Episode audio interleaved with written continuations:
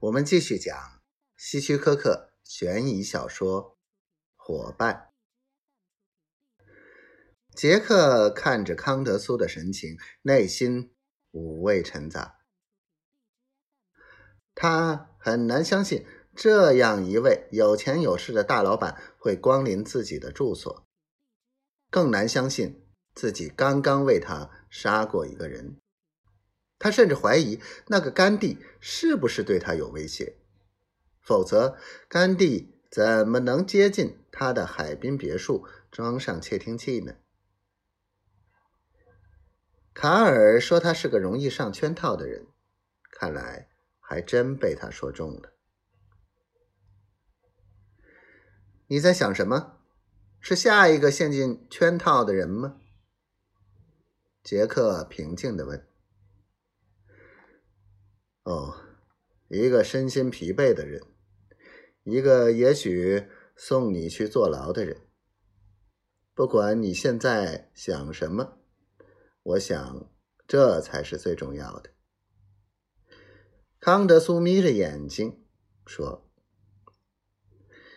事已至此，杰克无可奈何了。他不得不承认自己已经成了康德苏的猎物。”从伪造那份产权买卖合同开始，康德苏就让自己陷了进去。接下来，他又用荒谬的臆测诱骗自己行凶杀人，使自己完全堕落，成了一个地地道道的歹徒。这就是他设计的一个圈套。可是，我和甘地并没有瓜葛。对不对？杰克无奈的说：“怎么认为那是你的事？”康德苏漫不经心的说：“不过我可以告诉你他是谁，包括这样做的原因。你想听吗？”谁？卡尔，你该不会陌生吧？